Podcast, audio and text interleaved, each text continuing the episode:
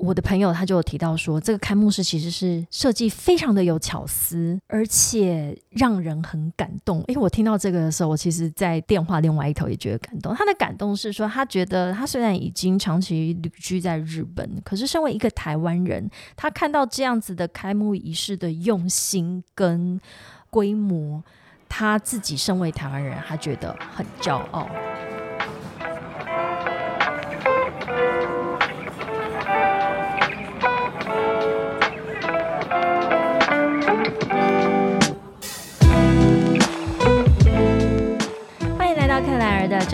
异想世界，我们将带你游遍全球第一手的展览以及周边新奇好玩的猎奇故事。自从上一次呢，克莱尔的自言自语第一的这个系列第一集播出之后，大获好评。大获谁好评？我自己说。然后呢，就我我现在大概看了一下，我们这一集呢，第二集克莱尔的自言自语的上架将会落在十一月十七号。那第一集呢，刚好是十一个月前十月十三号，我就发现，哎，我过了一个月之后，我就突然全身很痒，不对劲，就很想要跟大家分享说，这一个月来克莱尔去了哪一些有趣的会展活动，或者是。呃，会议等等哦，那所以今天哇，准备了超级多。这一个月来，克莱尔去了哪些地方？还有全球正有哪些很重要的跟台湾会展的产业相关的活动正在发生中？所以，我们来盘点一下，从上次一个十月十三号到十一月中，这整个月里面啊，以克莱尔的角度，我去了哪里？台湾发生了哪些有趣的展览？甚至。呃，海外也有很重要的展览正在发生哦。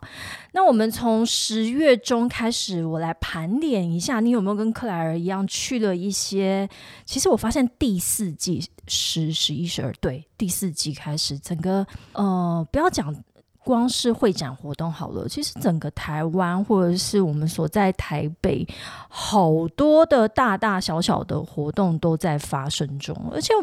每次到第四季的时候，就是。天气也开始变得比较凉了，然后跨年的气氛好像也越来越浓厚。那你是不是也跟我一样，会开始时不时把日历拿起来看，说什么时候要农历年？但是身为我们会展人呢，也常常在看一些重要的节庆活动的时候呢，你也会把一些国际型的很重要的展览的日期也开开始把它加进去。所以我觉得未来自言自语的这个系列的方向啊，我就想要跟所有的好朋友们一起分享，说克莱尔去了哪里，或者是有哪些地方，我虽然没有去，可是我竟然跨洋访问到去到现场的人，然后我就会把这样的第一手资料带给你。好，所以在呃十月的时候，我其实就去了三场很有意思的活动。当然，第一个是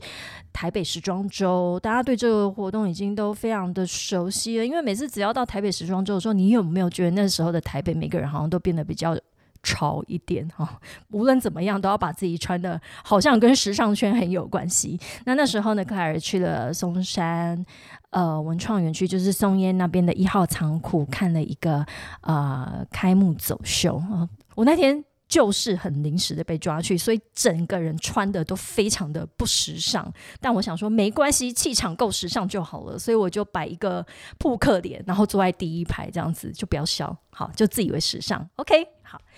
那我就跟你说，十月第四季真的非常的忙碌哦。除了像时装周这样子的时尚活动之外，还有一个也是啊，每次这个展览一来的时候，我就觉得整个台北好像或整个台湾的人都要穿的跟艺术圈很有相关，所以就是 Art Taipei 二零二三台北国际艺术博览会。那这个展览呢，呃，在世贸一馆也是。少数，或者是我能够说它是唯一吗？这个我不太确定是不是到唯一。在世贸一馆的展览，或者是世连同世贸跟南港的展览呢？我们现在讲的是展览，会一直展到晚上。我记得那一天，因为我是贵宾预展的第一天进去的，那一天我待到最后、最后、最后那一秒。才离开，应该是九点的时候。所以以展览来说，如果在世贸一馆啊，呃，能够把时间延长到这么长的，其实的展览其实并不多。那艺术博览会里面呢？先不要讲里面好了，你知道，来到艺术博览会，我最喜欢站在外面看，而且就是站在那个世贸那个那个叫那条是信义路跟基隆路的那个交叉口，那附近的车水马龙呢，你就先去观察一下，来的车好像也不太一样，或者是有一些名车就会在世贸一馆的门口停在那边，而且。停很久，也没有停很久啦，因为要穿的很艺术、很时尚，所以上下车会比较慢嘛。哦，我们这样子说好了，所以我就会在那边观察，就呜，这其实跟台北时装周的可看性不相上下。好，所以艺术博览会里面呢，我觉得我个人最喜欢的就是去 lounge 里面喝一杯。哦，好，我提到了艺术博览会也有一个 podcast，这也是我这次去里面一个很大的发现，叫做艺术圣贤。所以呢，我我算是我们的节目的有台好了，我就立马追踪订阅起来这个节目。诶，是不是下次可以邀请到艺术圣贤的制作团队也来我们的节目聊聊？那十月份我真的是觉得我行程怎么可以这么满？我在艺术博览会隔天呢，就立马南下到台南参加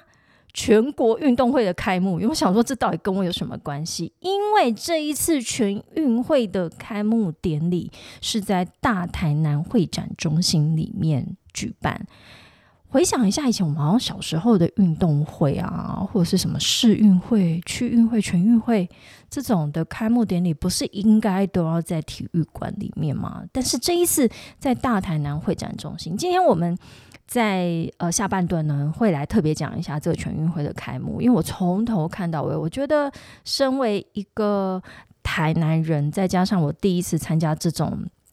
全运动会类型的开幕仪式，我觉得诶算是拓展我一个以前从来没有过的视野，让我觉得很有意思，以及加上这一次的总召集人可以这样讲，还是总策展总导演，哈，也是我们的张义军老师。好，那就这样子慢慢盘点到十月底，进入了十一月初。呃，整个南港啊这边也非常的热络，然后展览真的是一档一档接不停。大家都知道说，克莱尔每天只要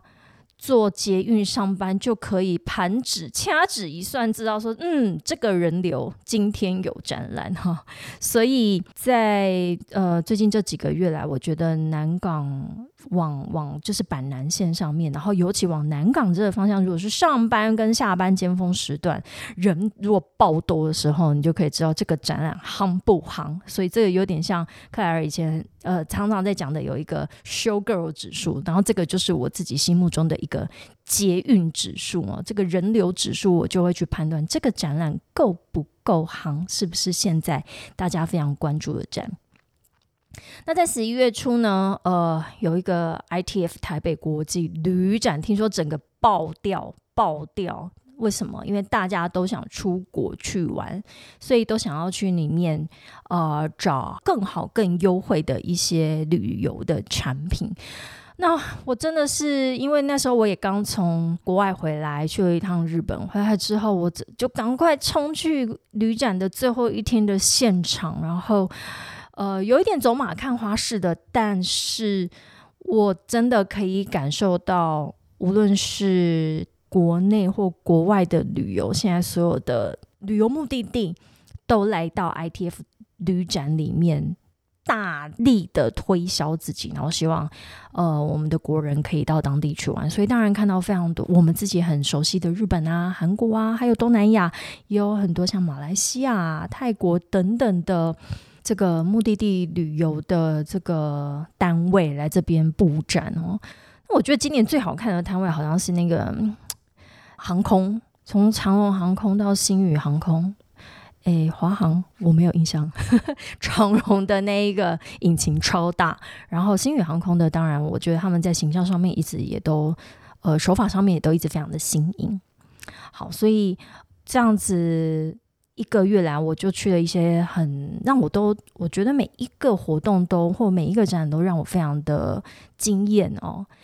那其实，在录音的这个当下呢，在日本东京刚结束了一档非常非常重要，而且很多台湾的会展的重要级人物都到了现场的二零二三日本台湾形象展，这是我们今天会花比较多时间来聊的。一个部分哦，虽然克莱尔本人并没有到现场，可是我帮各位带来一个非常有趣的视角，我们待会来看看哈。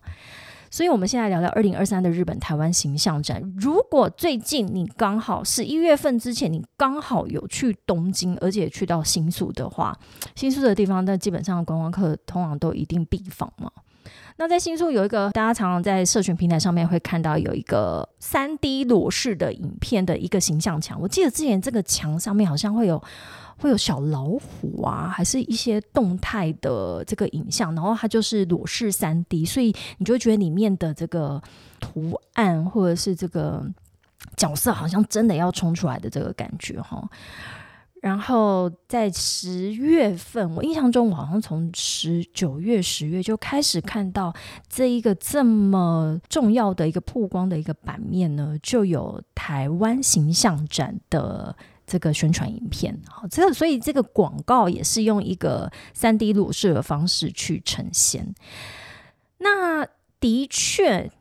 这一次。的台湾形象展，它所展出的位置，我就觉得很特别。因为如果我们的参展商或者是呃我们的呃会展的从业人员知道说，如果去日本参展，大部分还是会首选在东京。那以东京的展馆的话，其实都是在非常。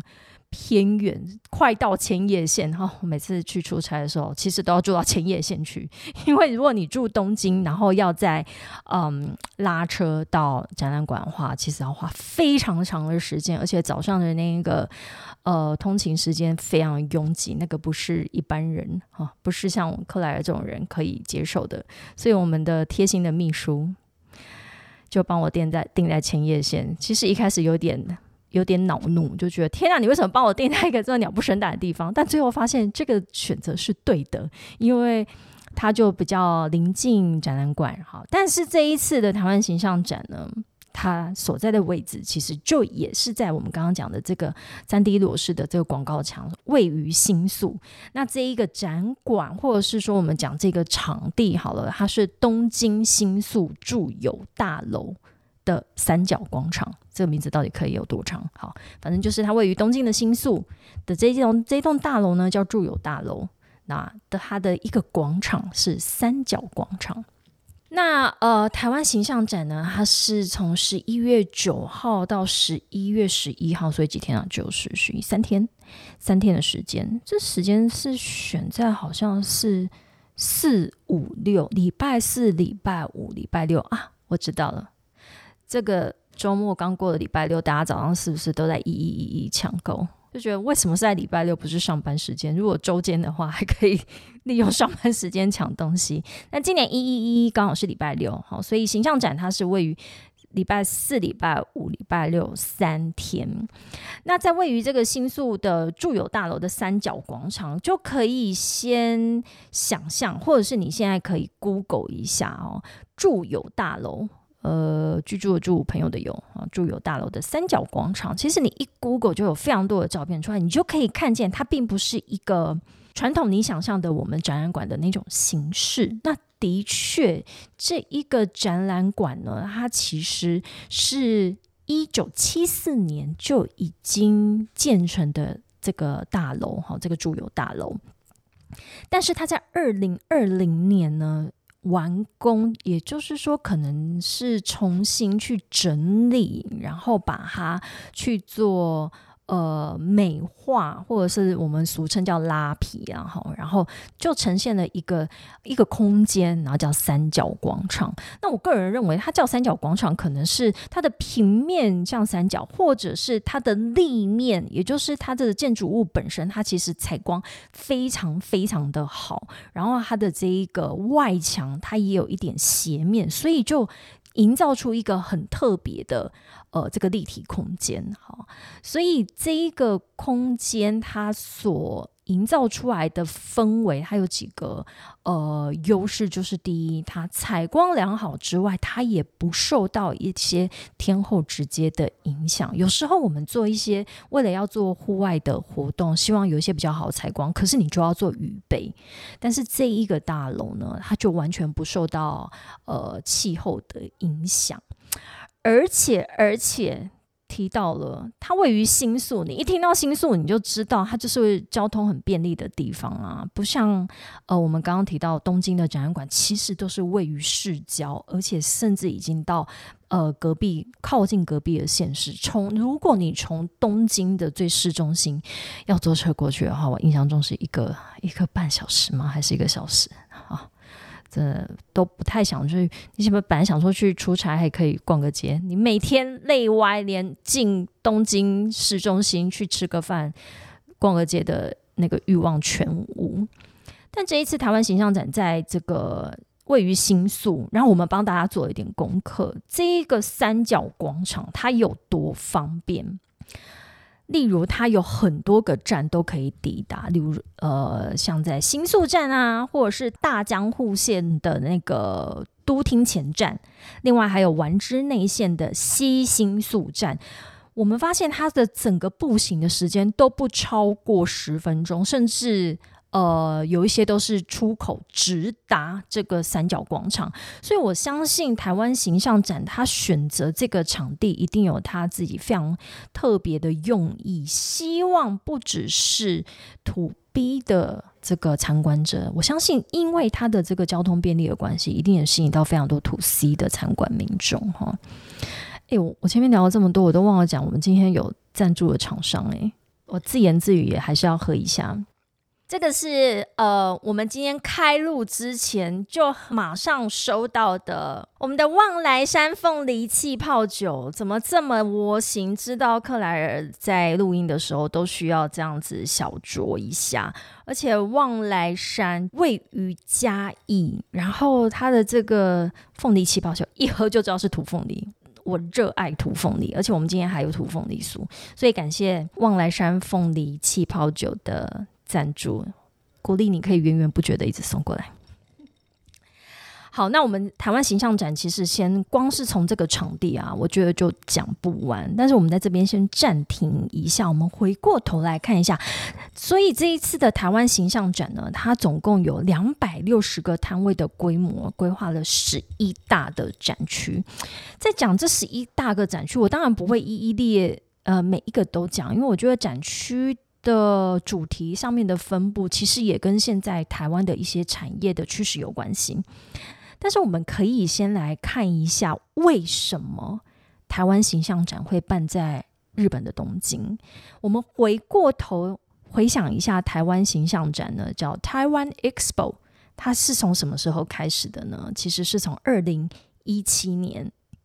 那二零一七年开始，台湾形象展其实原本。它所举办的位置呢，都是在新南向的部分，例如说马来西亚、印尼、印度、菲律宾、越南、泰国等等。但大家有没有记得去年的台湾形象展在哪里？一个虽然有一点 far far away，可是却是，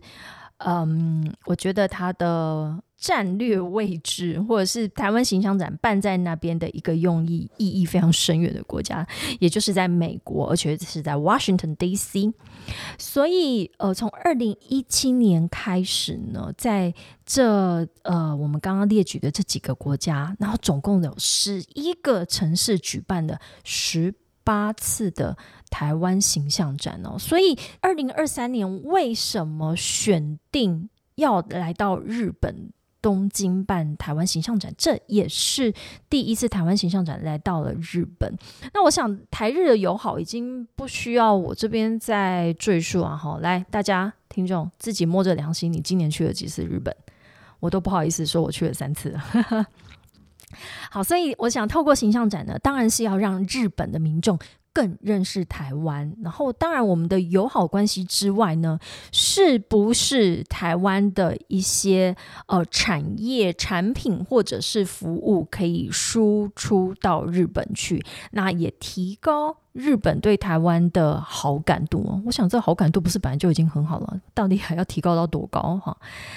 那呃，这次台湾形象展其实它也有两大主题哦。你的各位展览一定要有一个很重要的主轴，然后去串联下面的一些展区。那这次的展览的主轴，其实我觉得在最近的很多大大小小的展览里面都会听到，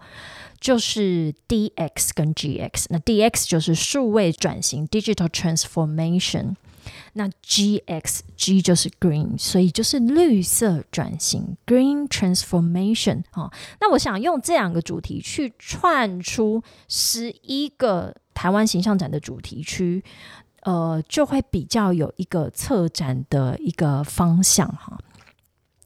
那所以，呃，这一次的十一大的主题啊，我们快速的这样子带过去哦。那我们待会儿会针对其中一个一两个部分来聊一下。有一个是呃，smart living 啊，就是智慧居家、智慧交通啊，也是另外一个展区。还有是 work smart, shop intelligently。这个算是我想应该是智慧零售的解决方案，还有智慧医疗。好，你想每一个都冠上智慧或者是 smart living 这个概念。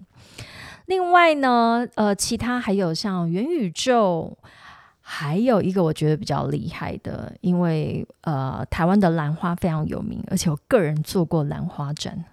兰花展在台湾做是一回事，到海外做又是另外一回事。因为你想想看，要怎么把兰花这样子的产品。带到海外去，那这个中间的这个温度的控制啊，或者是到现场怎么让兰花看起来栩栩如生，都是一门学问。那台湾的美食也是其中一个展区，以及台湾的一些文创小物。还有一个部分呢，其实我们之前在上一集的自言自语有谈过，就是我们那个 Park Q 啊啊，所以这 Park Q 各位还记得吗？那颗圆圆的造型。那这次呢，这个展区就叫做台湾 Open Arms 哦，所以几个展区其实就可以大概理解到，除了一些台湾原本既有的制造业的产业优势之外，还把一些比较软性的。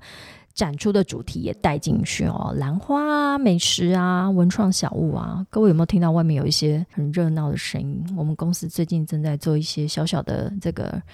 renovation 哈，所以应该还好吧哈。听，你就认真听克莱尔的声音，就不会被那个声音给干扰。那。我这一次虽然本人并没有到台湾形象展，可是我访问到一位旅日的台湾友人，他有两个身份，一个是被邀请去参加观看这个展览的呃贵宾，另外呢，他自己去过之后，他也利用周末，因为我们知道这个展览是礼拜四到礼拜六。他觉得很有意思，然后他礼拜六呢，呃，他也希望带着他的家人一起过去。所以，我我我觉得从他的观点呢，有 to B 跟 to C 的看法。那呃，这位旅日的台湾友人呢，他呃，就是跟我分享了哦，他从家里到这一个展馆，到台湾形象展的这中间的。呃，交通真的非常的便利，所以他观察到会因此让土 B 跟土 C，也就是一般的消费的民众或者是比较是商务客，他们的即刻性是非常的高，而且人流它的这个住有大楼的三角广场，它其实有不同的出入口，所以人流是可以从四面八方进来的，这也是这一个场地选的非常好，而且它的一些先天的优势都被发挥出来。那呃，他也提到，其实如果跟既有的像 Big Side 啊，也就是传统的那个展览馆比起来，传统的展览馆就有点像世，我们去想象，如果是世贸啊、南港，所以就算你没有到过日本展览馆的话，你都可以想象它其实规模或者是它的场地是非常非常大的。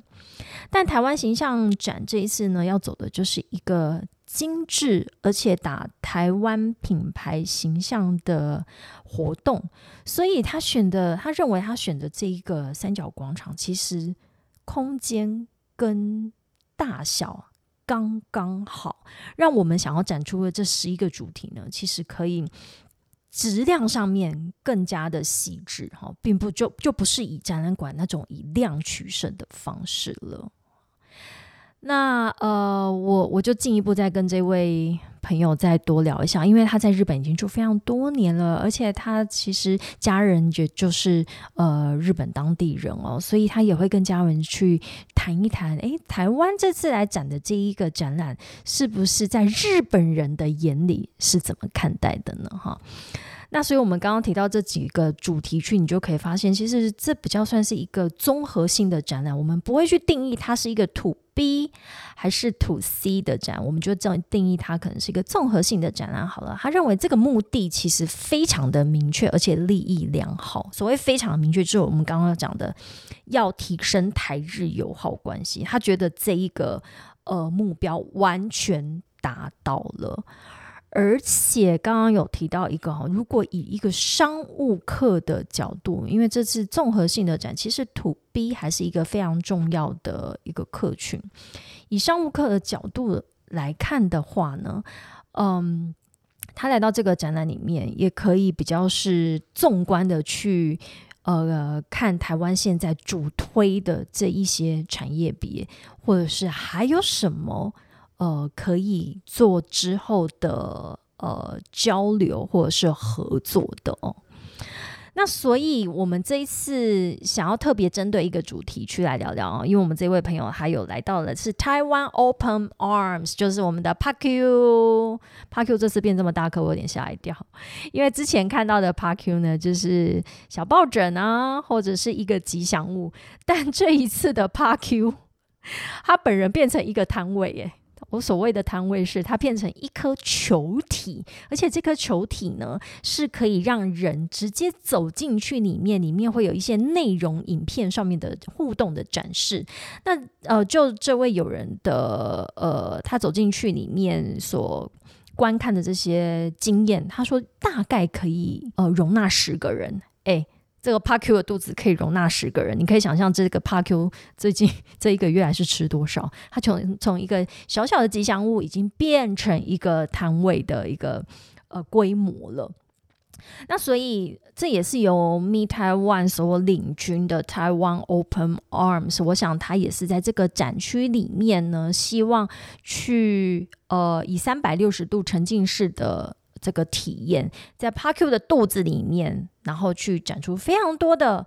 台湾的特色。当然，以 Meet One 的这个目的呢，就是希望让更多的会展活动发生在台湾。那所以里面呢，也会去介绍台湾的人文风情啊、观光旅游啊，或是一些传统文化。那在这个台湾 Open Arms 里面呢，其实还有另外一个部分，就可以看到这次它其实呼应台湾形象展有一个很重要的呃展出的，我会讲核心好了，就是永续。永续这个议题，我跟这位呃日本的朋友聊起来，我觉得更有意思。他说。他觉得台湾的永续做的比日本还好，我就是我马上复议，因为各位，你如果去日本旅游，或者是你带回来的一些日本的这种欧米亚给，有没有发现他们的包装物真的非常的多？像我记得我拿回来给我爸吃的一款，有点像是卡士达奶油蛋糕。它的包装整整三层，我才我觉得好像在开一个俄罗斯娃娃，我才能拿到那个蛋糕。为什么不能让我一次打开就可以吃到它？但是它就是一个大最大的包装，然后最大的纸盒，然后在一个小纸盒，小纸盒里面再用塑胶袋把这一个奶油蛋糕包起来。反正就是你真的有感觉，他们的呃这些包装上面用的这个量比较多。所以，我的这位日本朋友跟我分享说，这一次台湾形象展在永续这块其实做的让人非常有感。这个非常有感呢，在 Open Arms 这里面的这个展区里面也可以看到。我们看到 Parku 的这个旁边呢，其实就有让人休憩的空间啊，就是一般我们都会用这种坐呃椅子或桌子来让大家做呃短暂的休息，或者是一定都要有个咨询台。那这一次的这个 Open Arms 的摊位里面，全部都用风琴纸。的这个材质，各位如果不没有听过风琴纸的材质的话，可以 Google 一下风琴，就你一听应该就知道哪两个字哈。风琴纸、风琴椅、风琴墙，它其实就是呃，它的材质就是纸，但是它延展性非常的高，然后去做收纳跟延伸，那它延伸到很大。的墙面的话，可以变成很呃一个形象墙。那如果是比较小的材质的话，它就你想象就可以变成像一个小椅凳，或者是桌子，甚至是一个咨询台。所以在这些永续材质的利用上面啊，其实是非常非常吸引日本当地的人。他们觉得这样的，而且它的询问度也非常的高。所以，当我们提到永续的这一块的话，我们就顺便来聊聊，不是只有在 Open Arms 这个展区里面而已哦，它也在呃我们的呃入口的形象墙，甚至是。呃，我们通常到一个展览的时候，就会看一下大会平面图啊，或者是参展的厂商啊，这些资讯的墙面上面，其实我们也都用了一些永续的材质。所以，呃，日本人对于这一块台湾执行的非常的完整哦，他们也给予高度的肯定。好，那所以我觉得纵整一下，虽然克莱尔本人并没有到。呃，台湾形象展里面，可是当天开幕的时候，我可是 live 线上收看了。然后线上收看完之后，再立马连线呃现场参与的这个朋友去呃跟他们确认一下他们在现场观看的那一种震撼感哦。那我的朋友他就提到说，这个开幕式其实是设计非常的有巧思，而且让人很感动。因为我听到这个的时候，我其实，在电话另外一头也觉得感动。他的感动是说，他觉得他虽然已经长期旅居在日本，可是身为一个台湾人，他看到这样子的开幕仪式的用心跟规模，他自己身为台湾人，他觉得很骄傲。嘿，Come on！我觉得我我用这个角度切入实在是太精辟了，并不是以台湾人自己自吹自擂说，嘿，我们到日本办一个形象展很厉害，或者是呃以日本人当地来看，呃我们办了什么，而是以一个旅日的台湾人，他在这一个开幕式期间，然后他观看了，然后他身边虽然坐的都是当地的当地的日本人，他觉得他感到非常非常的骄傲。所以我觉得这一次的开幕式真的从头到尾也，虽然我是坐在呃电脑荧幕前面观看，可我觉得哇哦，它的这种启动仪式啊，或者是开幕的做法，真的都有别于以往，就是嗯来点灯，或者是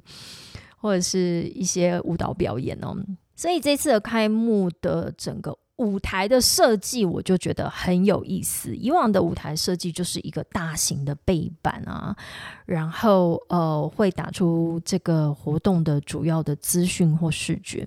但这一次的舞台其实它并没有很大，但是它整个设计成一个棒球场。各位你可以想象吗？舞台本身你就想象。你就是你站上去之后，你可能就是那个投手或者是打者的位置，所以那个舞台的地板本身就有一些地贴的设计，就是像有本垒板啊。一二三垒啊，外垒，所以舞台背后，以往我们用一个形象墙或者是用荧幕的时候呢，它其实就可以呃去把它设计成一个观众席哦。所以你就在想象，你走进去一个棒球场会有观众席，然后站在舞台上面呢，你就很像那一个打击手。所以的确，这一次的开幕式是由呃外贸协会的黄志芳董事长，然后还有经济部的王美花部长到了现场。那这个开幕呢，我们通常在那个三二一点灯仪式的时候，我觉得他们这次用了一个超级吸睛的方式。就是在三二一开幕的那一刻呢，是有黄志芳董事长穿着我们台湾 team 哦的一个看起来是一个棒球衣跟戴着棒球帽，然后他真的挥舞这个球棒，然后去打击哦，这是当然是不是真的把球打出去啊？打出去还得了？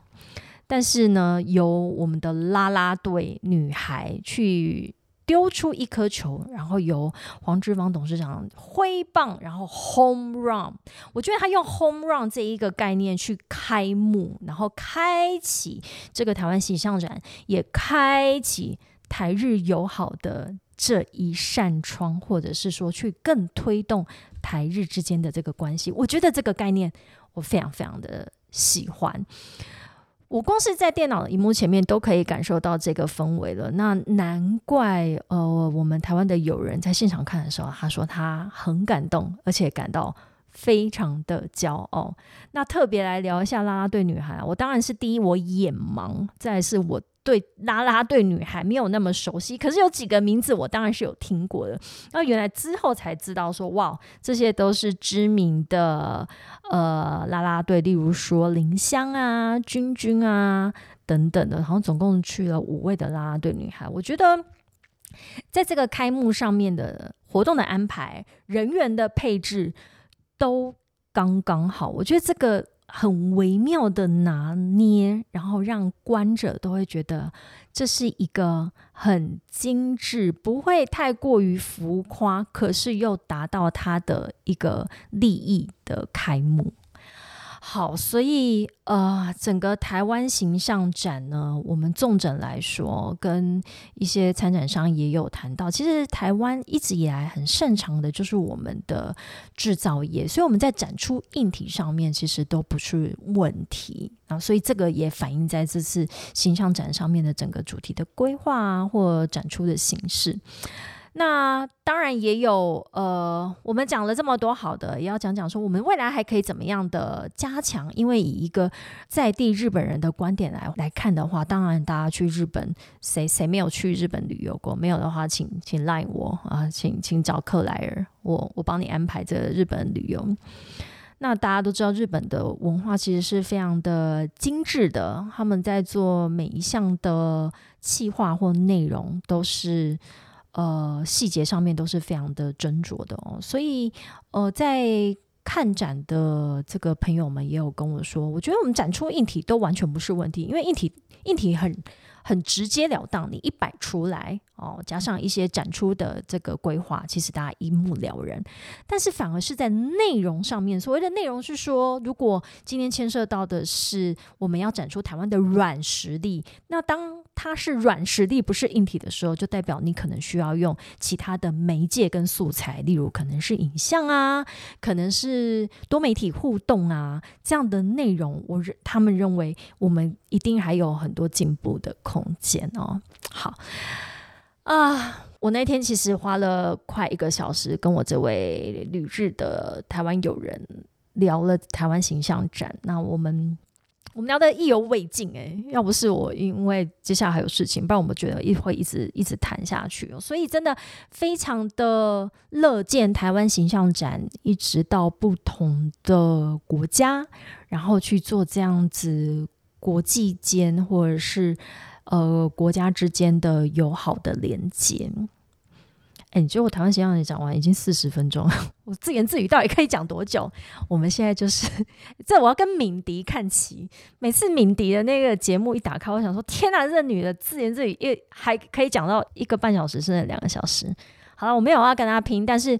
我们。就跟着克莱尔的脚步，然后一起听听看会展界的好玩的事情。今天的另外一个部分哦，我要讲的就是一百一十二年的全国运动会的开幕仪式。因为我从头到尾坐在里面，我们也提到，呃，全运会这次开幕仪式很特别的是，因为它在大台南会展中心。各位，体育会的开幕不是应该要在体育馆吗？而且体育馆不是通常都是那种开放的吗？我还记得我小时候。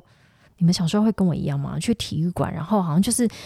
国小，我记得是国小，然后就每一个学校都会有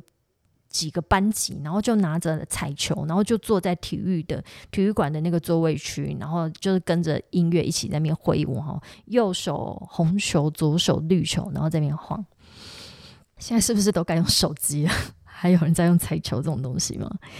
那因为他在大台南会展中心，其实我们就非常的好奇，然后也接受到邀请哦，去现场看这个长达应该有两个小时的开幕仪式，因为它也搭配着一个很重要的背景，就是台南建成即将迎来四百年。哎，我自己台南人，我我不知道台南。台南已经四百年了哈，那嗯，所以在大台南会展中心，你去想象一下，如果是一个展览馆，它究竟要怎么举办，或者是怎么去规划一个开幕仪式，而且是体育这个全球的运动会？全球的运动会代表什么？代表？还有各个县市的选手要进场，还有周边的这些观众，他们需要有观众席去做观赏，所以真的是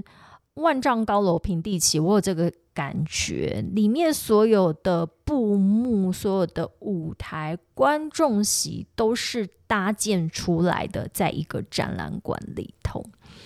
好，那这一次。因为我们听，我们看一下全国运动会的背景好了。我要不是这次要讲自言自语，我从来没有关心过它。它是第十三届了，从一九九九年举办至今。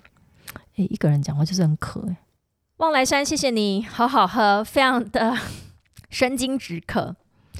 一九九九年。开始举办的全国运动会，每两年举办至今哦，所以是第十三届了。那今年轮到台南，那我觉得这次的开幕会当然有一个非常重要的这个操导手，就是张义军老师。张义军老师之后会来到我们现场哦，我不管，我就先讲再说，放给大家听，说你一定要来。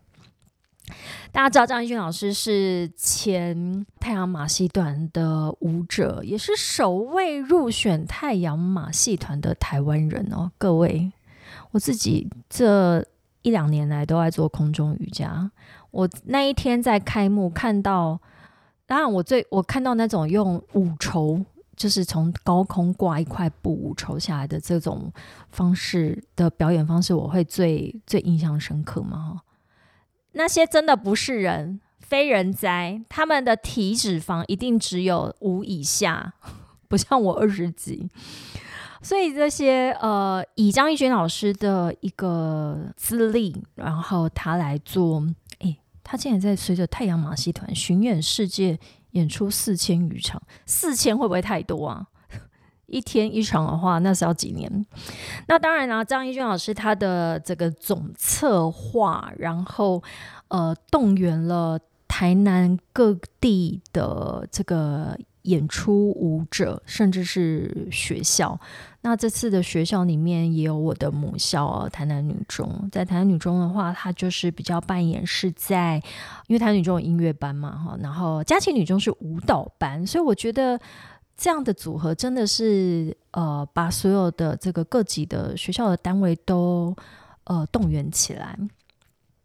那当然，这次以这个国际大秀的规格跟导演，然后来打造这次的开幕仪式哈。然后更重要的是。我们会去谈论它，是因为场地用的是大台南会展中心，所以整个这一次的这个讲曲目好了，以我来看啊，它结合了很大一块，就是提到台南建成四百年，也就是四百年以前呢，台南叫是热兰遮城，也就是荷兰人来到台湾，然后决定在安平古堡那边去打呃打造热兰遮城，那所以有这样。子一个历史背景，加上全国运动会，所以这一次的整个曲目或者是开幕的这整个内容呢，就是在从台湾的历史起源开始讲起哦。那所以这个历史起源呢，就从我们的文化，但是又结合了很多的科技。投影的技术，也就是这样子声光的效果，还有还有就是我们提到张艺军老师的他在太阳马戏团的这一个背景，所以有很多的高空，甚至我觉得那已经是特技的表演。所以我真的，我我要说，我全场看的目瞪口呆，真心目瞪口呆。那如果各位想要再去回溯一下这个开幕式的话，我相信 YouTube 上面应该还有这个内容。可是这一次我在看开幕式，我也有一个很深的感受，就是在现场看跟在荧幕前看的震撼感真的非常的不一样。因为我回去之后有在看一些呃新闻的转播，发现嗯，各位可以想象，这整个舞台就是一个展览馆这么大，所以这整个的里面的。人事物正在发生中，可是你在荧幕前可以看的就是那一个画面而已。所以我要跟各位分享，是我在现场真的是眼睛都很来不及，想要所有的角度或者是所有细节都看到，你觉得很困难。可是那一个震撼感是让我久久不能自己的。然后我发现，嗯，怎么好像只光从荧幕上面看就会少了一点什么？所以真的实体的活动啊，或者是实体的。展览真的都很重要哈。好，所以要迎来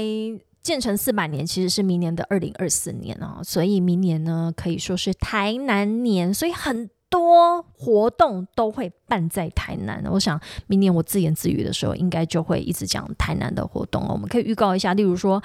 呃，台湾灯会在台南，文博会、台湾设计展，基本上也都已经。确定会在台南举办了。好，那我们这一个部分讲的是全国运动会。那再过两年，也就是第十四届的全运会呢，会是在二零二五年在云林县举办，改的改成就是轮流的哈，有云林。好，那最后我想。一开始我们开宗明义有先列表讲一下，说克莱尔这这个月去了哪些的展览，但是最后我们讲的比较花了比较多的时间讲的是台呃东京的台湾形象展以及全国运动会。那我们会挑这两个出来讲呢，主要是因为它的场地都是。第一个让我觉得很特别，都是它的场地。然后当他看完这个场地之后，你再去看他的展出或者是活动内容的时候，你就觉得，嗯，真的是一个很有意思，而且都可以做出他特别风格，嗯，然后把这整个活动办得非常的目的非常明确的一个展示。好。自言自语真的好累哦，但是我又很喜欢讲，所以呃，请各位听众继续跟我们呃支持我们克莱尔自言自语系列呢，希望就可以维持这样子，每一到两个月，然后我会去会诊整理一下，呃，我去过、看过或者是访问过去到哪些展览的呃这个资讯，然后分享给大家。好，接下来呢？其实呃，十一月，而且我们上线的这一周，台北突然变得非常非常的冷哦。哎呦，真的是只有台北。我跟你讲，我从台南上海，台南是大太阳。那大家就要多保重身体喽。我们接下来的内容其实已经排到明年的第一季快满了，所以克莱尔的展览异想世界会一直陪伴着大家，甚至呢，我们希望扮演一个功能，可以带着你游遍全球第一手的展览以及周边新奇好玩的猎奇故事。谢谢大家，我们下次见喽，拜拜。